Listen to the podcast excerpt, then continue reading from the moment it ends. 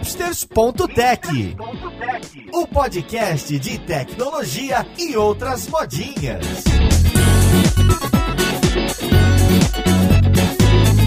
Olá, caríssimo ouvinte, seja muito bem-vindo a mais um episódio do seu podcast favorito. Meu nome é Paulo Silveira, esse aqui é o hipsters.tech e hoje a gente vai falar sobre OpenAI, assistentes e a API. Para você que está curioso, curiosa em saber como criar seu próprio assistente, como trabalhar com essas poderosas interfaces que hoje em dia está disponível para muita gente. Mais do que isso, a gente também vai falar da Luri, que é a assistente aqui que a gente criou na Lura para ajudar nossos alunos e alunas. Vamos lá então para um podcast ver com quem que a gente vai falar.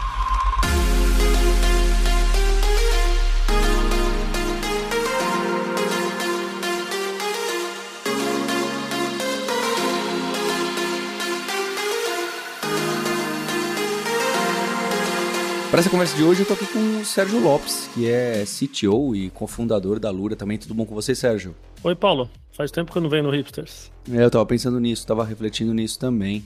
E junto com o Sérgio, eu tô aqui com o André Cunha, que é desenvolvedor e também auto-intitulado engenheiro de prompt. Tudo bom com você, André? E aí, Paulo? Tudo certo? Prazer estar aqui. Estamos também aqui no time com a Isadora Andrade, que é Product Designer. Tudo bom, Isadora? Oi, tudo bem, sim. Um prazer estar aqui também. E também com a Giovana Armidoro, que também é Product Designer aqui na Lura. Oi, Giovana. Oi, gente. Beleza? Um prazer também. E para completar, temos mais um desenvolvedor, o Henrique Lopes. Oi, Henrique. E aí, Paulo? E aí, gente? Obrigado pelo convite, Paulo. Um prazer estar aqui. Eu queria começar esse episódio colocando um desafio que é de muita gente. É, muitas pessoas aí tem gente animada com hype da inteligência artificial, muita gente usando, muita gente usando em casa, no trabalho, o GPT para auxiliar algo não é? no dia a dia, mas de uma maneira muito desestruturada. A gente acaba usando, tem época que usa mais, época que usa menos. Pelo menos eu tô. Essa, essa é a, visão que eu tenho, porque é como eu uso, não é? E chega um momento que em toda empresa, mesmo não de tecnologia, alguém olha e fala assim: pô, será que não dá para usar o GPT para alguma coisa dos nossos clientes, do nosso trabalho? Ou muitas vezes dentro do nosso próprio trabalho interno, não é? Enquanto a gente não quer arriscar muito. E acho que um dos grandes cases que apareceram por aí é consumir a API que a OpenAI fornece ali pagando. Claro que tem também dos, dos grandes concorrentes, não é? Não é só a OpenAI que está oferecendo ali o GPT, o 3.5 e as suas variações. Para eu poder criar um bot, eu não gosto muito mais da palavra bot, né? Hoje em dia eu evito. Para criar assistente, para criar um chat, para criar um sisteminha, para auxiliar nas mais diversas frentes é, para auxiliar a gente no atendimento ao cliente, para ajudar a gente nas vendas, para ajudar a gente com dúvidas sobre o produto, que parece ser muito mais interessante do que aquele FAQ antigo já, né? Aquele FAQ, aquele monte de questões, ou mesmo aquele chatbot que mais parece uma URA, não é? Aquela que aperte um para, aperte dois, que são aqueles menus. Tem alguns muito bem feitos, hein? Tem alguns muito bem feitos que não tem nada de conversacional, nada de texto, certo? Que são muito bem feitos. Tem que tomar cuidado sempre pra gente não substituir algo mais moderno e fica pior. Então esse é um desafio comum. Foi isso que a gente fez, não foi? É, quando a gente atacou com força a inteligência artificial, criou uma escola dentro da Lura só para isso e falou: olha, a gente vai ter muita coisa, mostrar como se faz e também usar a inteligência artificial. Um dos nossos pontos foi: a gente quer criar uma assistente para os nossos cursos baseados no nosso contexto, com as nossas transcrições, usando as palavras dos nossos instrutores, usando os nossos exemplos de código e coisas assim. Então o que eu queria dar para vocês é como que eu trabalho se eu tenho na minha empresa, então imagina quem está ouvindo a gente, na minha empresa, eu quero pegar o meu site e as dúvidas mais comuns e preparar um robozinho que saiba responder aquelas perguntas, quem sabe até linkar para alguns lugares. Isso já é fácil com o OpenAI? É muito é, baixo nível usar o OpenAI? Tento procurar essas ferramentas ali? Ou como que foi o desenvolvimento de vocês? Que, que, com o aprendizado que vocês tiveram, como que faria hoje? Então, para atacar esse tipo de, de questão, pegar uma informação de um site ou um FAQ antigo e criar um chatbot, existem várias maneiras de fazer isso. Né? Até a própria OpenAI oferece ferramentas como que a gente chama de busca por embeds, que facilita a gente subir textos, salvar isso num banco de dados, por exemplo, e buscar informações específicas que um usuário está pesquisando. E aí a gente pode coletar, por exemplo, esse FAQ, mandar para o próprio GPT dar uma resposta mais elaborada. Então tem diversas ferramentas que já fazem isso, né? tem o Chatbase, que é o mais famoso, tem outras por aí também. Mas na Lure a gente teve uma abordagem um pouco diferente para ter as respostas mais contextualizadas. Depois que você tem definido seu problema, e aí se você realmente achar que a IA pode ajudar ali naquele contexto, é, você pode criar conta em algum provedor de LLM. O mais famoso é a OpenAI, que é a mais forte no mercado atualmente, mas está com uma concorrência bem alta. E eu considero que a OpenAI hoje em dia ela é alto nível para trabalhar com LLM, que ela abstrai perfeitamente o que você precisa saber. Então, sua preocupação quando for usar a API ali vai ser a preocupação de engenharia de prompt mesmo. Então, saber orquestrar o prompt para as melhores respostas, mas em questão de tecnologia mesmo, o que você vai precisar saber ali da parte de programação será fazer uma chamada API. Então, cada linguagem tem sua forma de fazer isso. Então, primeiro a gente pode criar conta na OpenAI. Quando a gente cria a conta, a gente pode gerar a chave de API, que é a chave que a gente usa na nossa aplicação para fazer essas, chamadas via API. E aí, depois disso, é, a OpenAI disponibiliza uma documentação que a gente pode chamar alguns endpoints específicos. Então, por exemplo, tem um endpoint de chave chat, que a gente manda um corpo de mensagem, como se a gente estivesse falando com o chat GPT. Então a gente vai dizer qual o prompt ali do sistema, como é que o chat deve se comportar e qual a mensagem do usuário. Então, por exemplo, hoje em dia na Lure, a gente tem algumas instruções ali de como a Lure deve se comportar nessa, nesse system prompt, que é, uma, é um prompt bem importante para o funcionamento do chat em si, para o comportamento.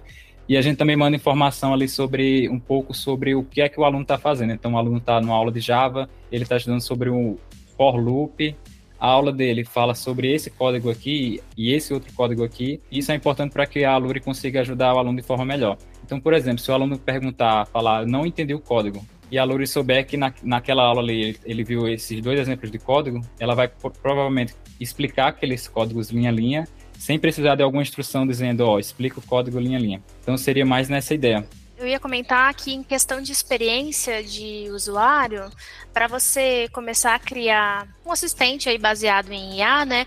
Eu acho que você primeiro precisa começar a entender no seu produto onde na jornada do seu usuário vai se encaixar isso, porque no caso da Lure a gente pensou ali que começaria se encaixando é, esse chat de IA, né, nos cursos para ser uma assistente ali, como se fosse um tutor no momento do curso, onde a IA recebe todos esses ensinamentos, né, que o Henrique comentou, ali onde ela recebe o contexto, o curso, qual exercício que está fazendo, qual que é o código, no caso de exercício de programação. E, então ela recebe todo esse contexto para ajudar o aluno naquele momento da experiência da jornada dele. Então, no seu produto, se não for um produto de educação, você tem que encontrar qual momento da jornada do seu usuário que esse assistente vai se encaixar.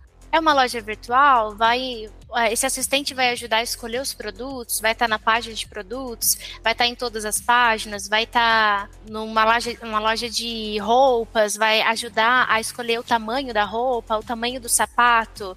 Então, você precisa entender melhor quando você coloca isso para resolver qual o problema do seu usuário, para utilizar a IA de uma forma que tire alguma dor do seu usuário. O que eu acho muito interessante aqui é que fica muito claro o seguinte: que do ponto de vista técnico é muito fácil fazer um chatbot. É, é uma chamada de API, é como o Henrique falou. Você cria um usuário, assim, ou a chave, etc., e chama uma API. Você passa a mensagem e ele te dá a resposta. Pronto. Do ponto de vista de UX, é muito simples também. Se for fazer um chatbot, então, é a interface mais simples de todas, né? Você tem um campo de texto e a área que você renderiza as mensagens, né? Eu, eu acho muito bacana isso para o ouvinte ficar atento, que é exatamente essa fala do Henrique e da Giovana, de que a dificuldade em se criar um chatbot, ela não é necessariamente técnica. Ela é, é muito mais uma dificuldade de produto, de experiência do usuário realmente. Então, aonde que encaixa aquilo, como a Giovana disse, né? E para isso você passa por uma série de coisas. Eu acho que você precisa entender as limitações do modelo e as capacidades do modelo, esse é o primeiro ponto. Porque o que a gente mais vê também é o pessoal, ah, agora tem IA, pronto, vou enfiar em qualquer coisa. E a IA não faz qualquer coisa, né? Pelo menos não as versões atuais. É, então você entender aonde que ela se aplica é um primeiro ponto. O segundo ponto é como você faz com que ela faça aquilo que você quer mesmo. Então, é o que o Henrique falou da, do prompt, o, né, o André brincou ali que é engenheiro de prompt, que no fundo é isso. A gente sabe que a parte de engenharia em si, chamar a API, a gente faz em meia hora. O difícil é você fazer com que o modelo realmente é, se comporte da maneira que você quer, né? E tudo isso fazendo parte de uma jornada, de uma experiência do cliente que faça sentido, porque não adianta, vou fazer um chatbot aqui para qualquer coisa. mas o, o, o, usuário não precisa daquilo, né? É, então você entender a necessidade, aonde que aplica, eu acho que, tá, que é o grande segredo, né? Então tem um que aí muito forte de, de experiência mesmo. Então, para a gente, por exemplo, todo mundo falou da Luri, a Luri tinha um caso de uso muito claro. Era o aluno tá lá, ele está estudando na Lura naquele momento, que são aulas assíncronas a qualquer momento. Então ele não tem um, alguém disponível para estar tá do lado dele naquele momento. E ele tem dúvidas, e dúvidas específicas, técnicas, né? Por exemplo, se ele está estudando programação, ele tem dúvidas sobre o código que ele está estudando, se aquele código funciona, se não funciona, se ele fez certo, se ele não fez. Então, quando a gente enxerga isso, né, o, o caso de uso, o momento que o aluno está, necessidade de tirar dúvidas com alguém, com é, o tipo de dúvida que ele tem, que é uma dúvida técnica, que a gente sabe que o modelo da OpenAI e outros aí são muito bons em esclarecer dúvidas técnicas. É, a gente tem um, um, bingo aí que a gente fala, não, ótimo, então esse é um caso de uso bacana, né? Um caso de uso para a gente ir lá e oferecer uma interface para o aluno para isso. Mas tem que tomar muito cuidado para não sair inventando é, solução para problema que não existe, porque é muito trivial, tecnicamente é muito trivial. Você colocar um campinho de texto, chamar a API da OpenAI, é, qualquer site do mundo pode fazer isso em meia hora, literalmente. Agora, aquilo vai surtir alguma diferença na vida do, do seu cliente? Aquilo faz parte da experiência da jornada que você quer? É que é a grande pergunta, né? E tu falou sobre isso do cuidado, Sérgio também é algo que, uh, se a gente for botar um chatbot num, num, numa parte da experiência que não precisa, a gente pode acabar desviando o usuário do foco do que ele tem que fazer. Então, por exemplo, aí no caso da Luri, a gente colocar de uma forma que chame mais atenção do que deveria, ou até em algum local que não precisaria ter, a gente pode tirar o aluno do foco dos estudos. Então, ele pode se dispersar e não concluir a tarefa que ele, que ele ou ela uh, gostariam, deveriam fazer. Até pensando, talvez, num e-commerce, desviar atenção, a gente pensa no. Ah, o, a pessoa, o usuário, não vai comprar o que está buscando aí. Então, tem que ter esse cuidado também. É, fico imaginando um, um, chatbot genérico demais, bem no caminho de decisão de compra de um, de um usuário, né? Ele pode ajudar é. nas dúvidas, mas pode dispersar. Daqui a pouco o cara tá filosofando com o bot ali, nem lembra o que ele foi fazer no site. Né? Já pensou? Foi lá comprar uma camisa e saiu trocando uma ideia com o chat. É, vocês me fizeram lembrar agora de uma das coisas que os alunos nossos gostaram na Luri, era que a Luri ela é muito focada no curso, então ela não deixa o aluno filosofar sobre outras coisas. Numa entrevista com um aluno, por exemplo, ele comentou que era um aluno que tinha TDAH e ele se distraía mais fácil, então, com outras coisas, e ele começou a testar com a Luri no meio do curso, assim, ah, me dá uma receita de bolo, e a Luri não deixava ela voltava, falava que não falava daquele assunto, ela falava apenas sobre o curso. E ele comentou na entrevista que isso ajudou muito ele a ficar no foco do conteúdo.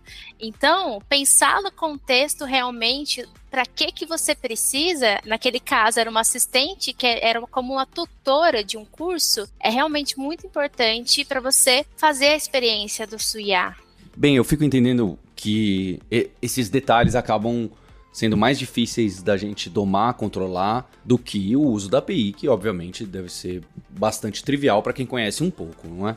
Mas onde eu fico com a dúvida é desse conhecimento específico, não é? Porque a OpenAI e todos esses modelos são treinados na internet, Reddit, Twitter, Wikipedia e não sei, Stack Overflow. E quando eu tenho esses conhecimentos que são específicos de um produto, por exemplo, se é mais sobre forma de pagamento, preço, como funciona o sistema, se a entrega é rápida ou não, quem pode me ajudar em tal caso, essas coisas, a, a OpenAI não treinou o modelo, porque é muito específico do site, do sistema de alguém. Então, onde eu coloco esse tipo de informação? É no System Prompt? É no Prompt? Mas eu sei que os prompts são desafiadores porque eles têm no máximo 8K, é, 16 mil caracteres, 32 mil caracteres ou tokens, eu não, não tenho certeza aí o que, que é. Então, como que fica esse desafio? Eu tenho que pré-preparar prompts ou, ou system prompts para dizer, ter a minha informação bem chuta. Eu tenho que fazer um resumão do meu site para mandar para OpenAI toda vez que um request é feito para lá. Então toda vez que eu falo oi, bom dia para um assistente, não vai só oi, bom dia, vai oi, bom dia e vai também atenção, OpenAI, você está respondendo uma pessoa que está no site de sapatos Os nossos sapatos são só de couro. Eu quero que você fale apenas sobre calçados, pés e sapatos. Nossa entrega sempre, nós temos garantia vitalícia, nós temos. É assim, eu fico com essa impressão, tá? Eu fico ouvindo Zum Zum, Zum e tem um mínimo, né? Sou curioso nível avançado, né? De, de OpenAI e GPT. É por aí? E se é por aí, isso não é muito limitante? Não, é, acho que é por aí pior que por aí, Paulo, você imagina. Quando, para quem for chamar a API da OpenAI, você vai ver o seguinte, quando você está no meio de um chat, então, o que você falou assim, né? Eu preciso mandar as informações toda vez para ele para ele se localizar. Sim, mas é pior do que isso. Eu estou no meio da conversa, a hora que eu mando uma próxima mensagem, eu tenho que mandar a conversa inteira anterior junto. A OpenAI é completamente stateless aí, para quem manja aí desses termos de computação. Então, é, ele não guarda estado nenhum mesmo, nem durante a conversa. Ok? Existe até a discussão, eles prometeram uma API stateful para o futuro, mas é um futuro que ainda não chegou. Então, além de você precisar para cada cliente novo explicar pro, tudo de novo prompt, você ainda precisa para o mesmo cliente durante as mensagens, durante o chat, é, ele fala um, ah, mas eu queria mais isso. Você manda tudo de novo, e, mas eu queria mais isso. E aí vem a resposta. Então ele é completamente stateless. É, fica simples, né, de você codar, né, nesse sentido. Porque realmente é só uma APIzinha que você manda request e recebe a resposta. Acabou. É, a questão é como você organiza esse estado, né? É, então tem uma série de desafios aí. Eu acho que, é, no fundo, no fundo é o que a gente falou antes. Tudo é prompt, ok? O desafio é o prompt. Então, se você quer que o modelo da OpenAI saiba alguma coisa sobre a sua empresa específica, você vai precisar enfiar aquilo no prompt. Não tem como é, de outra forma, né? É, agora tem os fine tunings que eles liberaram para o GPT 3 e 4, mas eles não são. O caso de uso deles aí, depois o, o Henrique tá, pode falar mais sobre isso. Mas o caso de uso dele não é bem para isso, de você adicionar conhecimento da sua empresa. Né? Mas é basicamente você montar o prompt. Então, se você tiver pouco conhecimento, vamos supor, é, você está lá na sua empresa você tem um FAQ, como o Paulo deu o exemplo ali. O seu FAQ tem cinco perguntas, perguntas e respostas. E você quer fazer um bot que consiga responder sobre aqueles cinco assuntos. Às vezes você consegue escrever um prompt, e o seu prompt vai ser o seguinte: olha, você é um robô da empresa tal e você tem essas cinco perguntas aqui. Perguntas e respostas. O, o, o usuário vai fazer uma pergunta para você, responda baseada nessas cinco ele faz tranquilamente isso, ok? Tranquilamente. Você deu um contexto para ele, olha, as perguntas e respostas são essas. Então, por exemplo, você pode colocar ali, olha, o endereço da minha empresa é esse, o horário de funcionamento é aquele, não sei o quê. Cinco perguntas e respostas, o modelo vai responder perfeitamente. Agora, se você tiver 500 perguntas e respostas, aí vem o que o Paulo disse, não cabe dentro do modelo, do, da janela do modelo, né? É, tem esse conceito aí da, da, do número de tokens que você pode passar, que no final é o número de palavras. É, as APIs da OpenAI estão aumentando esse número gradativamente, mas ainda é limitante e a gente sabe que nunca vai ser. Você nunca vai passar a Bíblia inteira para o cara no prompt. Você precisa passar é, algo mais curto, né? Dependendo do, do, que você tem de dados. Então aí vem o segredo, acho que o André falou ali no começo, né? Como que você. No fundo, a ideia é a mesma, você vai mandar um prompt com algum contexto, com cinco facts, e pedir para ele responder. Só que como que você encontra os cinco facts, as cinco perguntas que realmente são relevantes dentro das 500 que você tem? Porque você não pode mandar as 500, as 500 não cabem. Então você vai precisar pegar a pergunta do, do usuário e falar, olha, eu acho que essa pergunta tem a ver com algumas, uma, uma, essa parte aqui do conhecimento. E aí você embeda essa parte do conhecimento dentro do prompt. Faz sentido? Mas no fundo é prompt. No fundo é prompt. E aí tem técnicas, aí acho que o pessoal pode falar melhor. Como é que você faz para buscar o, o, qual conhecimento você vai pôr ali dentro? A gente pode falar um pouco como a gente fez na Lure, como que outros bots fazem também. É, o, o que o Sérgio comentou, o problema é, é a quantidade de palavras que você consegue enviar, né? Se estoura, aí não funciona. Mas tem, tem dois campos que você envia para a API, que é o System Prompt, esse aí você não coloca o seu conteúdo, vamos dizer, é mais tipo uma forma que você vai dizer para ele como que ele vai responder. Então, você pode colocar, ah, responda de forma mais formal ou mais descolado, algumas coisas assim. Então, você vai ter respostas diferentes. E por dentro você coloca o prompt, né? Então, aí você faz a busca para não ter que estourar esse limite de tokens que a API fornece. E aí você coloca também uma instrução para que ele responda conforme o conteúdo. Não é só jogar o conteúdo, né? Você tem que falar, beleza, deu o conteúdo, o que, que você faz com isso? Aí você escreve junto. Então você faz essa mistura. Você pega o conteúdo da sua empresa, mais a sua instrução do que ele tem que fazer com esse conteúdo, mais a pergunta da pessoa. Então você mistura isso tudo, mais o system prompt, e aí você tem uma saída. Aí tem toda essa engenharia que a gente faz antes de dar a resposta. E aí cada modelo tem uma quantidade de tokens, né? O mais barato é 4 mil, depois tem o de 8, 16. E aí, dependendo disso, você pode, dependendo do quanto de conteúdo você vai colocar, você pode até fazer um cálculo antes para qual modelo que você vai usar.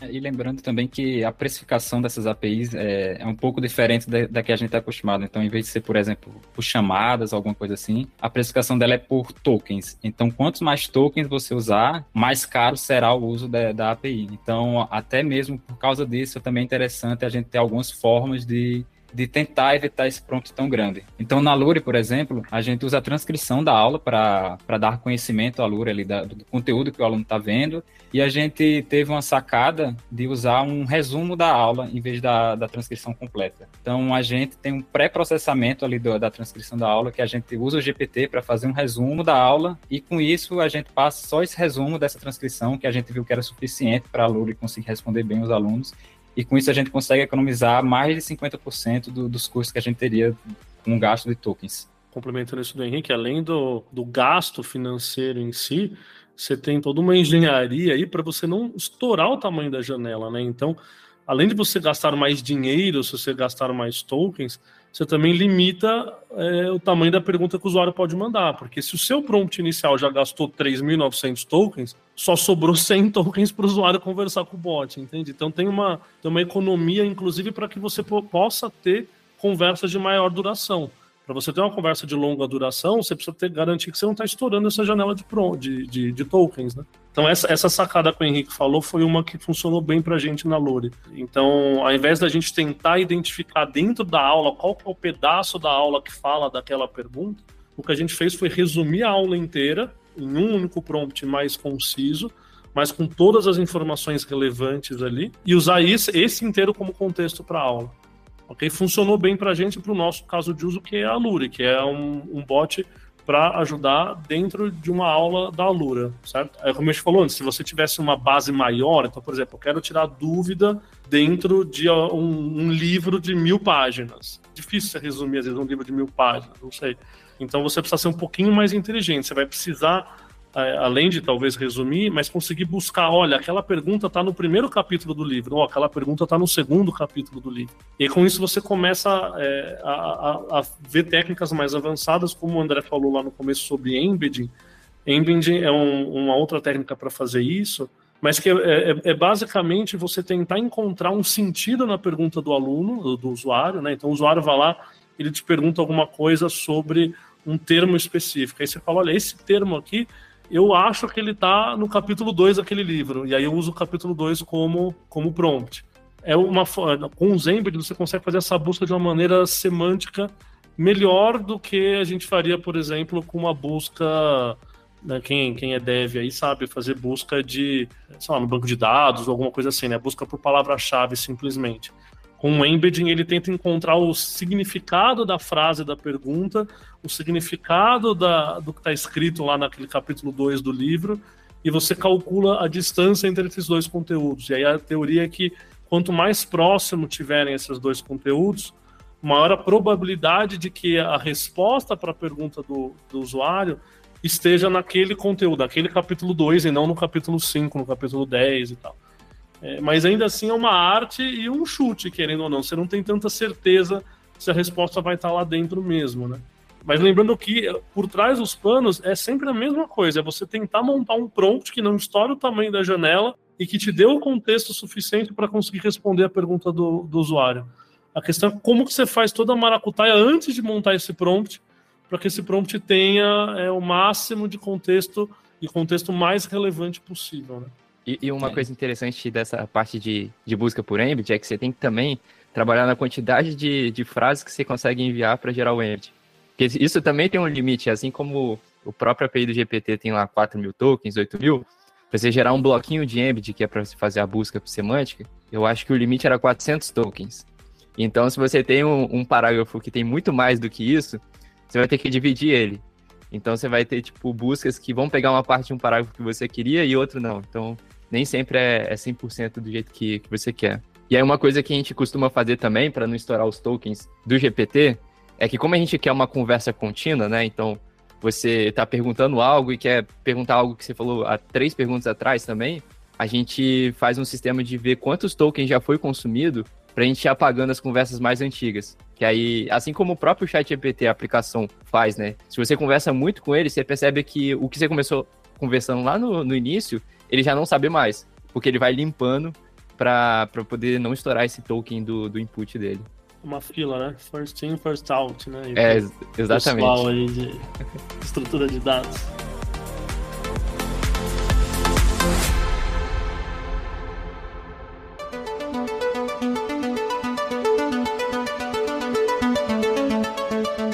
pessoal, quais são as técnicas então? Vocês falaram um pouco do, do fine tuning, acho que também tem qual página a pessoa está, é, esse pré-processamento dos prompts que a gente vai enviar, já que você não pode enviar algo muito grande. Que técnicas que tem aí para a gente trabalhar melhor isso que, que a gente vai enviar? É claro que é interessante, né? A gente está fazendo esse podcast em 2023.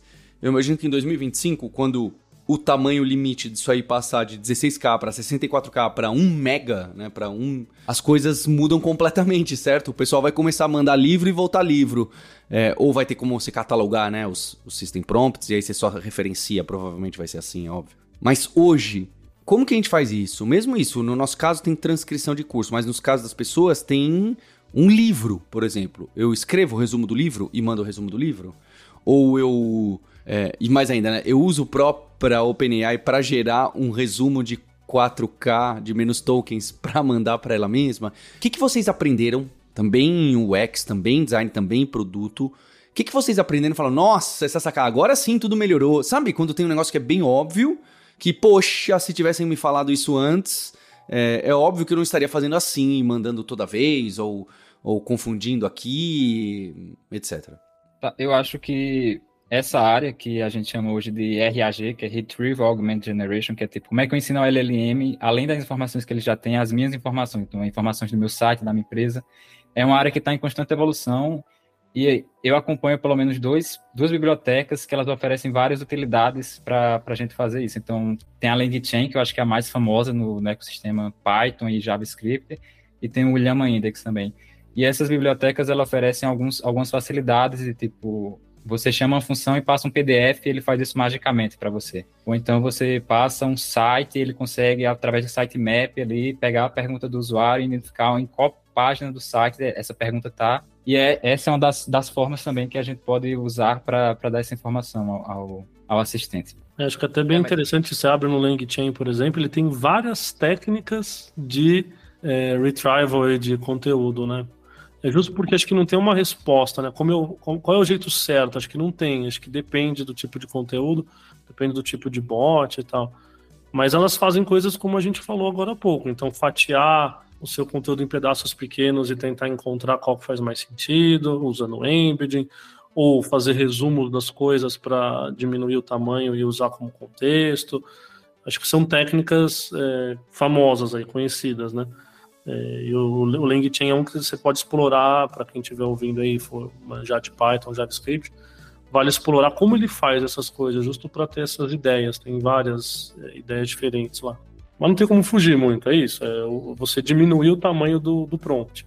Seja resumindo, seja, né, ou seja mandando menos coisa, ou seja mandando a coisa certa para evitar mandar coisas a mais, né? Os building blocks são esses, né? E acho que mesmo no futuro, quando, por exemplo, você deu o exemplo aí de um milhão de tokens ou alguma coisa assim, eu acho que a gente ainda vai continuar usando essas técnicas justamente por causa que a precificação é em cima dos tokens. Então a gente não vai querer gastar né? tanto. Exato, e também quanto maior o prompt, maior o tempo de latência da resposta. Então, por exemplo, hoje eu acho que o maior modelo comercial que tem, eu acho que é o Cloud 2, que tem 100, 100k de tokens, e ainda assim, o pessoal, quem está usando, eu vejo que o pessoal ainda está usando essas técnicas para não precisar mandar informação demais e doer no bolso, vamos dizer assim, e nem no tempo de resposta. É, e também o modelo pode se perder, né? Ele pode acabar achando algo no meio do, do prompt gigante que você envia e respondendo algo que não foi o que você perguntou. Eu acho que vale mais trabalhar nessa busca antes de enviar o conteúdo pro, pro modelo dar a resposta mesmo da parte de UX, o que a gente foi aprendendo também, percebendo, é muito mais sobre quem está do outro lado usando, sobre o nosso usuário, que é como é algo novo, as, as inteligências artificiais, querendo ou não, são ainda novas, a gente está ainda aprendendo a usar. A gente foi descobrindo que as pessoas têm dificuldades ainda com prompts, de criar prompts e como usar o melhor prompt. Então, até na Luri a gente focou em tentar já deixar alguns uh, prompts prontos para as pessoas poderem usar e assim irem aprendendo aos poucos como é que vai funcionando, qual é a melhor forma também de ter essa conversa ali com a Luri e facilitar também para a pessoa, para o aluno ou para a aluna, no, no caso da Luri, dar esse primeiro passo de como que eu uso. Ah, tem aqui uns botões, vou clicar e ela já vai retornar uma resposta. Então a gente foi aprendendo que existe essa dificuldade ainda. A interface de um chatbot é assustadora, né? É intimidadora, né? É muito simples, mas é tem um text area aqui, digite algo, né? Você fala, a pessoa trava, né? É, acho que todo mundo aqui, primeira vez que usou um chatbot, falou, eu falo, eu falo o quê, né, com ele, né? É... Eu mandei um olá só. e esse, essa sensação é de, tá, como que eu começo? Como que, o que que eu vou falar aqui primeiro? Eu vou mandar um olá? Uh, como que vai retornar para o que eu quero? Então, a gente focou em tentar deixar mais fácil e menos assustador possível para quem estava aí do outro lado e, e dando esses primeiros passos. É isso mesmo, Isa. É, eu concordo contigo. Eu acho que um dos maiores aprendizados foi que a gente não pode assumir que o usuário sabe usar. A gente já imaginava, eu acho que, que não era todo mundo que saberia usar, mas aqui na nossa bolha parecia que a maioria das pessoas estavam usando. Mas na realidade, mesmo na bolha dev, ainda muita gente tem dificuldade de utilizar, de fazer os prompts. Então, como a Isa falou, deixar prompts prontos ali no chat, ou não só no chat, deixar em outros pontos estratégicos, locais, onde você possa clicar e já criar um prompt, botões de ações, é, onde você consiga fazer com que a pessoa abra já o chat de forma mais intuitiva, onde ela não precise ir até o chat você pode criar outras formas de onde ela consiga conversar sem precisar com que ela tenha uma dúvida, ela abra o chat e escreva essa pergunta. Então, criar formas mais naturais também dela conversar, já que a IA simula uma conversa realmente de forma semântica, né, onde de linguagem natural, onde as pessoas estão conversando, você pode tentar trazer isso de uma forma mais natural essa conversa. Isso, isso é uma coisa interessante que tipo às vezes, dependendo do caso da empresa, um chat, às vezes, nem necessariamente é o mais interessante, mas também dá para usar o GPT nisso. Né? É, a gente tem alguns casos aqui de algumas ferramentas internas nossas em que não é um chat, mas você já tem campos pré-selecionados onde você coloca uma informação específica, bem simples, e ele já gera um, um resultado. Então, por exemplo, ah, faça um resumo de um livro. Então, você já pode selecionar, por exemplo, um livro e ele resume, dando um exemplo. Ou então, vamos supor que você tem um, uma ferramenta só para gerar e-mails. E aí você coloca só o título do, do e-mail e ele gera um, um, padrão de e-mail. Você pode ter ferramentas que não é um chat, mas já gera usando o GPT. Isso facilita muito também. É, aliás, eu, eu acho que esse é um ponto bem interessante para se discutir sobre interfaces para as IAs, né?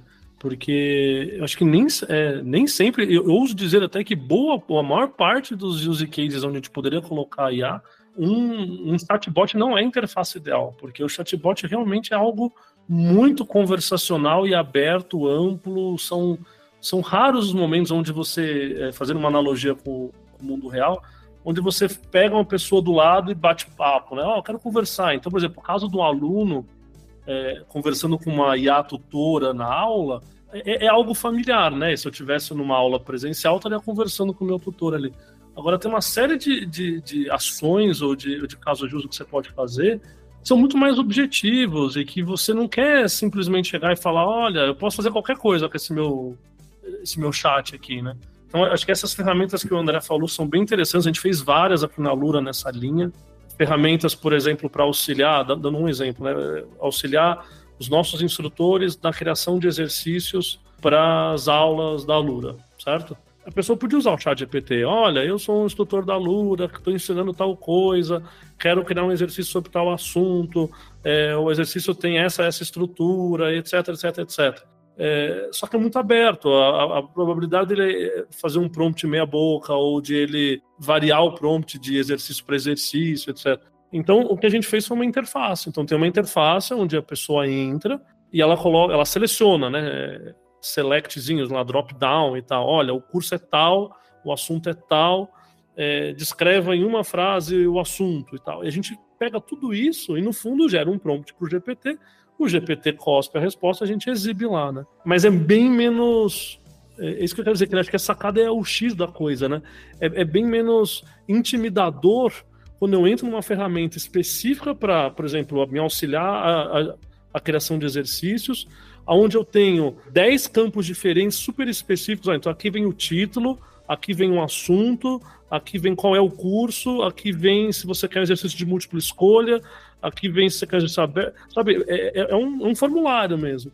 Ao invés de, ó, abra aqui o, o GPTzão e use ele para criar exercícios, entende? É claro, é um exemplo, né? Eu peguei um caso de uso aqui nosso interno, mas imagina isso, acho que a ideia é o ouvinte conseguir imaginar isso na, na, na empresa dele, né?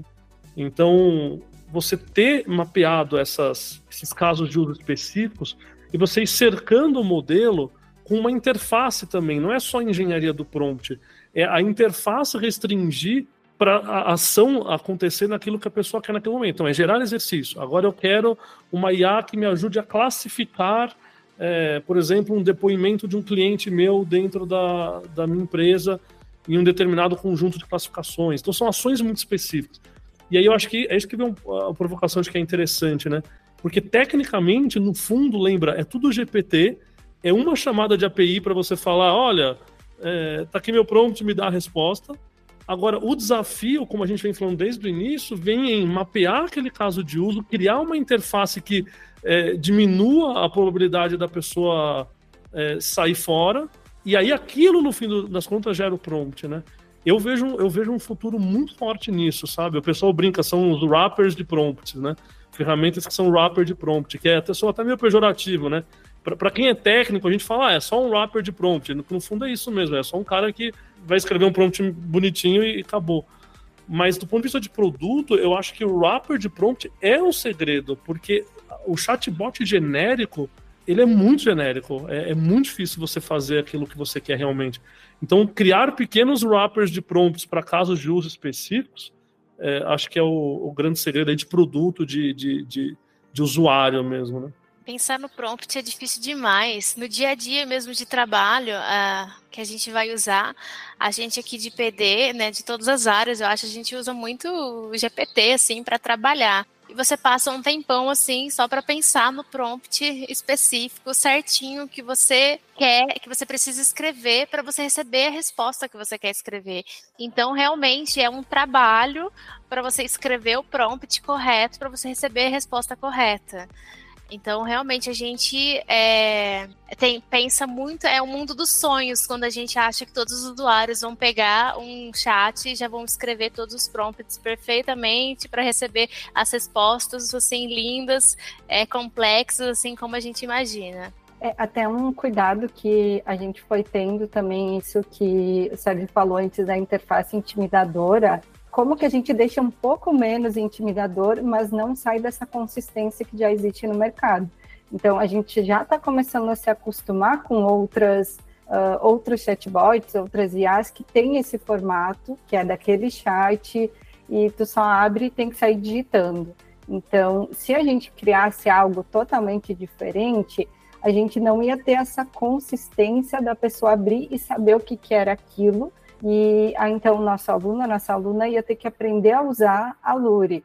Então, a gente pega aquilo que já existe e tenta ir aparando essas partes, esses ruídos que estão ali na experiência, seja, dando os exemplos de prompt e até uh, buscando ao máximo deixar claro para o aluno o que, que é a Lure, que se clicar aqui vai abrir e tudo mais para não para evitar esses, essa experiência ruim. E o que, que a gente vê de interessante? O que, que vocês viram de interessante, seja dos nossos alunos usando as assistentes, ou que vocês veem aí de chatbot que falou, poxa, que ideia boa que alguém colocou aqui no agendamento de exames de sangue, ou para explicar melhor como funciona a entrega rápida e devolução dos sapatos de couro. É, onde que chama a atenção e fala, opa, vamos ver como eles fizeram aqui o, o System Prompt, porque olha, funcionou melhor. Porque, né, aquele problema de que a gente manda um monte de link, a gente quer que, que o bot responda o link, aí ele responde aqueles links inventados, né?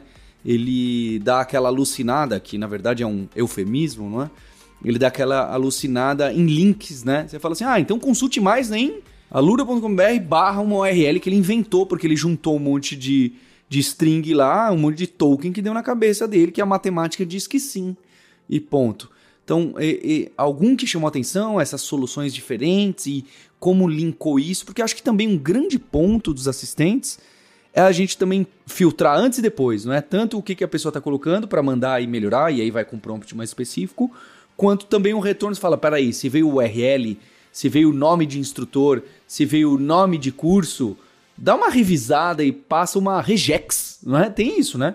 A gente passa regex em cima para ver se não tá falando besteira ou para ver se não dá para melhorar. Que, que sacadinhas que vocês viram em alguns lugares aí disso?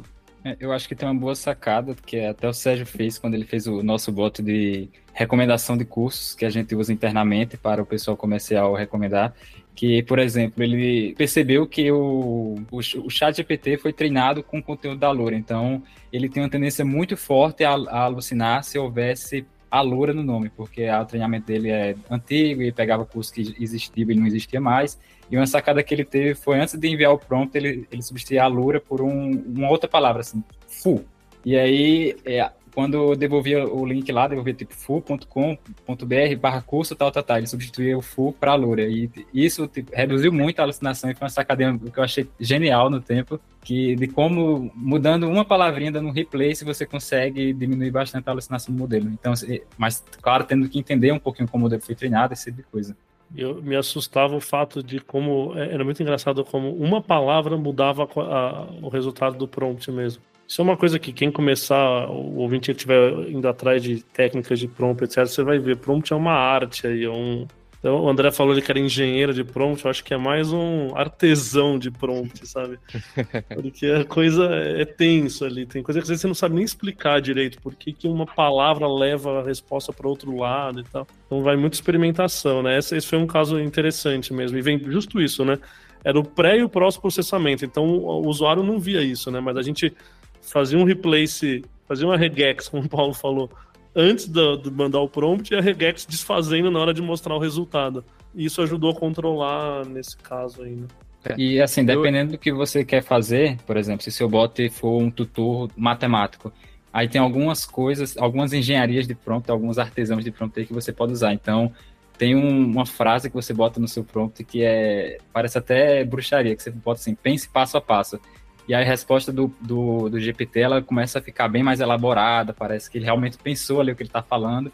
E ele tende a errar muito menos uma operação matemática, às vezes você colocar essa frasezinha para ele fazer ali, para ele pensar passo a passo, diminui drasticamente a, a chance de erro ali dele dar alucinada nas minhas brincadeiras de tentar fazer um chatbotzinho para evitar o máximo de fornecer links assim que não existem, eu faço um, um processamento antes da mensagem. Então, eu pego aquele conteúdo e coloco embaixo link dois pontos. Se não tem link, eu escrevo literalmente, não tem link. E aí, no prompt mesmo do GPT, eu sempre faço ênfase no começo e no fim.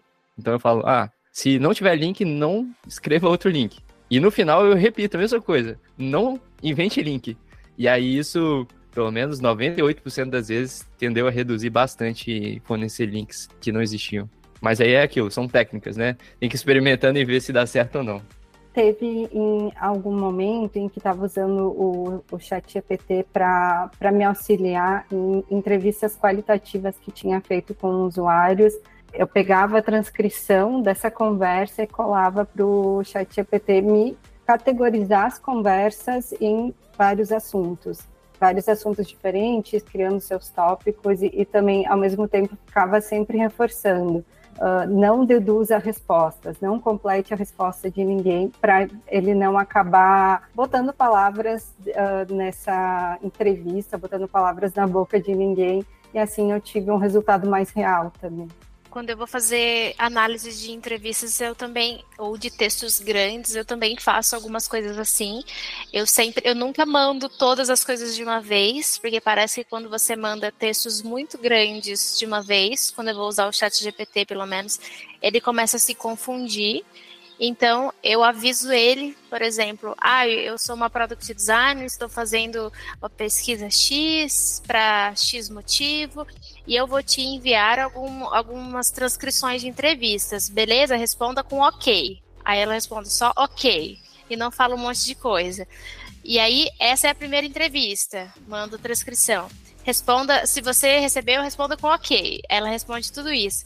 Agora, você recebeu todas, vamos analisar. Você está preparada? Não invente informações. Aí ela fala, é, responda ok se você entendeu. Então, ok, entendi. Ela, ok. E aí eu começo a análise de dados. Então, eu primeiro eu mando todas as informações que eu quero, vou vendo se ela entendeu todas as coisas que recebeu, aviso para ela não inventar nenhuma informação e depois faço análise de dados. E costuma funcionar melhor também. Eu, eu lembrei de um caso aqui, até de um, de um amigo da, da faculdade que falou que a empresa dele estava usando, porque o que acontece é isso, às vezes você quer montar um chatbot para a empresa, só que você fica com medo dele responder errado para o cliente e até queimar a imagem da empresa, né? Mas a empresa queria muito usar um chatbot, até mesmo para modernizar e tal. E eles falaram, não, vamos usar, vamos usar internamente para gente. Então, o que acontecia? Eles tinham vários, várias documentações dos próprios serviços deles. E aí criaram um chatbot para a empresa e aí os próprios funcionários que antes tinham que perguntar, ah, vou perguntar para o RH como que eu faço para fazer tal procedimento interno na empresa. Daí eles faziam busca e aí buscava esse documento, então dava a resposta com o link do documento. E aí, se tivesse errado ou não, eles salvavam isso num banco de dados para depois, é, caso alguém perguntasse algo parecido, eles colocavam qual era o link ou a resposta correta. Então, se o ouvinte estiver pensando, ah, eu não quero manchar a minha imagem, pode talvez começar testando internamente com os próprios funcionários, ver se funciona, se, se tem uma produtividade também maior, porque você tirar o gargalo de ter que ir lá perguntar para alguém do RH como faz tal procedimento já, já talvez ajude bastante internamente para a empresa. Bom, e aí, de usos que eu vi divertidos por aí, Paulo, para ser bem honesto, eu não, não, não, acho que a gente ainda chegou lá. Acho que assim, 99% dos usos divertidos é o chat GPT puro, é, que as pessoas usam. Mas o que eu já usei em sites de terceiros acabou sendo realmente para tirar dúvida, como se fosse um, atendimento ao cliente ali, né? mas muito específico também. Nunca vi, ou nunca usei, pelo menos no, no e-commerce ou coisas do gênero. Era mais assim, ah, quero, tô querendo contratar esse serviço aqui, eu tô na dúvida do preço, eu tô na dúvida de alguma coisa, e aí o chatbot está fácil ali, você pergunta. E, e, é interessante porque esse chatbot de tirar dúvida de, de cliente existem há anos, mas é óbvia a diferença de 2023 versus dos outros anos. Você consegue perceber quem já usou o GPT lá versus que ainda está preso naquelas interfaces que parecia aquelas URAs de antigamente. Então, isso eu já usei. É, já usei em sites. Ah, quero tirar uma dúvida do, do, serviço específico da pessoa. Mas nenhum outro chat. Mas é, é, é aquilo que a gente falou, acho que no, no, podcast inteiro. Eu realmente acredito que é muito difícil você encontrar casos de uso de chat puro. Aquele chat aberto. É, eu acho que realmente na educação é um caso de uso forte porque educação tem essa questão do, da conversa, é muito, é muito claro quando você conversa com seu professor ou você conversa com seu tutor, e agora você conversar com o bot. Agora, na, na no, no, mundo geral, é um pouco, né, tirando esse caso, por exemplo, de suporte ao cliente, é um pouco mais difícil, na minha opinião, pelo menos nos casos que eu vejo. É, o, o, que, claro, eu acredito fortemente que várias coisas que a gente faz hoje na internet usam GPT por trás sem a gente saber. Que aí entra naquela segunda categoria de ferramentas que a gente estava dizendo antes, que é você usar o GPT sem necessariamente uma interface de chat. É você usar o GPT a partir de, de outros fluxos de, de, de uso ali do produto, etc. E aí a ferramenta vai gerar um prompt, vai gerar uma resposta, mas vai mostrar um resultado para mim e eu nem estou sabendo que foi o GPT que estava envolvido naquilo. Isso eu tenho não tenho dúvida que a gente já deve ter, sem querer, esbarrado em vários produtos e sites que fazem dessa forma. É, o próprio Alura, mesmo como a gente comentou no, no episódio. É, Aqui na Lura a gente deve ter hoje, sei lá, 15, 20 usos de IA possíveis. Um é um chatbot, que é a Lure. É, possíveis não, é existentes, né? Eu quero dizer. Todos os outros 19 não são chatbot, entende? Então a gente usa, por exemplo, o GPT para classificação de spam nas mensagens do fórum da Alura. O aluno nem faz ideia que isso existe, entende? Mas é o GPT ali por trás, é, não tem um chat ali, não tem uma interface, mas ele está usando a gente usa para criação de exercícios, como eu falei, vários outros use cases usando o GPT, usando ferramentas próprias, ou seja, API, etc e tal, mas não é uma interface visível, entende? Eu realmente acho, espero quando a gente for gravar o podcast versão 2024, que a gente tenha um pouco mais clareza de para onde vai isso, mas eu realmente acredito que a, as interfaces para uso de IA vão cada vez mais se distanciando do chat puro e simples. Eu acho que a gente vai cada vez mais aprender é, a, a, incluir a IA nas interfaces que são mais específicas, em fluxos mais específicos, mais diretos, mais claros, com resultados mais objetivos, do que simplesmente chatbot. Chatbot eu acho que é muito limitado, para ser bem honesto. Mas é opinião minha. Vamos ver daqui a um ano como é que fica o mercado. A gente vê o Google já atacando isso, né? Nas próprias ferramentas deles, no, nos docs, é, Excel, PowerPoint, já tem umas IAs lá para tipo, escrever ou você até pede, ah, faça um, uma fórmula para mim você já está direto no Excel, né? Não tem que abrir um chatbot para isso. E eles estão incorporando também no próprio chatbot deles que faça esses tipos de integração com outras ferramentas. Acho que lançou semana passada, ou essa semana, nem lembro, mas o, o Google Bard você consegue tipo, pedir para ver um e-mail ou marcar alguma coisa na agenda, tudo conectando os aplicativos. Isso é que eu acho massa. E depois o pessoal fala que é tudo um hype. Depois o pessoal fala que é tudo apenas um hype. É interessante. Pessoal, queria agradecer todo mundo, queria agradecer o time. Eu queria dizer que eu fico muito orgulhoso desse projeto dentro da Lura, porque foi um que quando a gente viu lá em fevereiro as coisas estourando, a gente falou, pessoal, a gente vai fazer. Aí todo mundo ficou em dúvida, ah, mas será que dá? Será que vai ficar bom? Será que é, é interessante? Será que vale a pena para o aluno, para a aluna? E hoje a gente colhe os resultados por uma decisão que a gente tomou rápida, uma execução que a gente fez muito bem. Então eu queria dar parabéns para vocês. Certamente nós somos um dos primeiros aqui como empresa, não como escola, tá? Como empresa no Brasil de colocar e deployar. Hoje tá é, a gente acertou todas as transcrições e todos e rodem todos em cima de todos os cursos, né? Tem empresas que usam hoje em dia e falam: poxa, resolveu o meu trabalho, né? Resolveu o problema que eu tinha no meu trabalho, porque eu estava estudando isso, precisava daquilo, consegui colocar minha pergunta misturada, então acho que é um, um grande feito. E para quem está encarando esse desafio, acho que esse podcast mostra bastante, né? Que é o fine tuning, não só no sentido do fine tuning das opções da API, certo? É o fine tuning no UX, no produto, de como entender o que, que o cliente quer e de como entender como passar o prompt, como passar o system prompt. É realmente um exercício de formiga de iteração que algumas coisas podem mudar muito o jogo. É, esse é o estágio que a gente está, né? Acredito que futuramente não vai ter muito mais. Essa tentativa erro vai diminuir um pouco.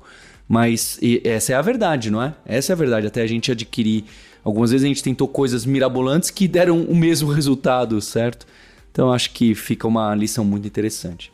Fica aí também os links tem alura.com.br barra lure, que espero que até esta terça-feira que sai o podcast esteja no ar aí o link onde explica melhor é, como funciona, tem artigo de como a gente implementou e mostra alguns screenshots. E eu queria saber de você, o que, que você está fazendo, o que, que você está usando OpenAI ou BAD ou qualquer uma das APIs que estejam já disponíveis no mercado. O que, que você está usando na sua empresa, seja como teste, né? A Microsoft tem o do Bing Chat aí bastante. E acompanhe também o podcast do Hipsters Fora de Controle, que a gente tem trazido muita gente que tem usado ou experimentado dessas formas. Então a gente tem um, um compromisso na próxima terça-feira. Obrigado pelo download. Hipsters, abraços. Tchau.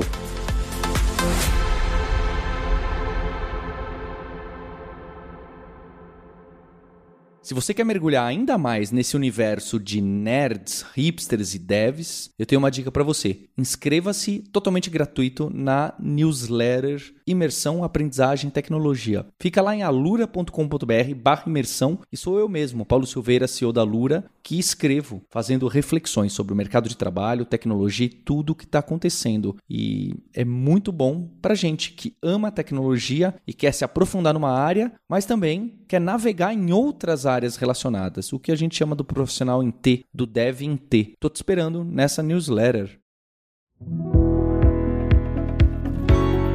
Este podcast foi produzido pela Alura. Mergulhe em tecnologia. E Faculdade FIAP. Let's Rock the Future. Edição Rede Gigahertz de Podcasts.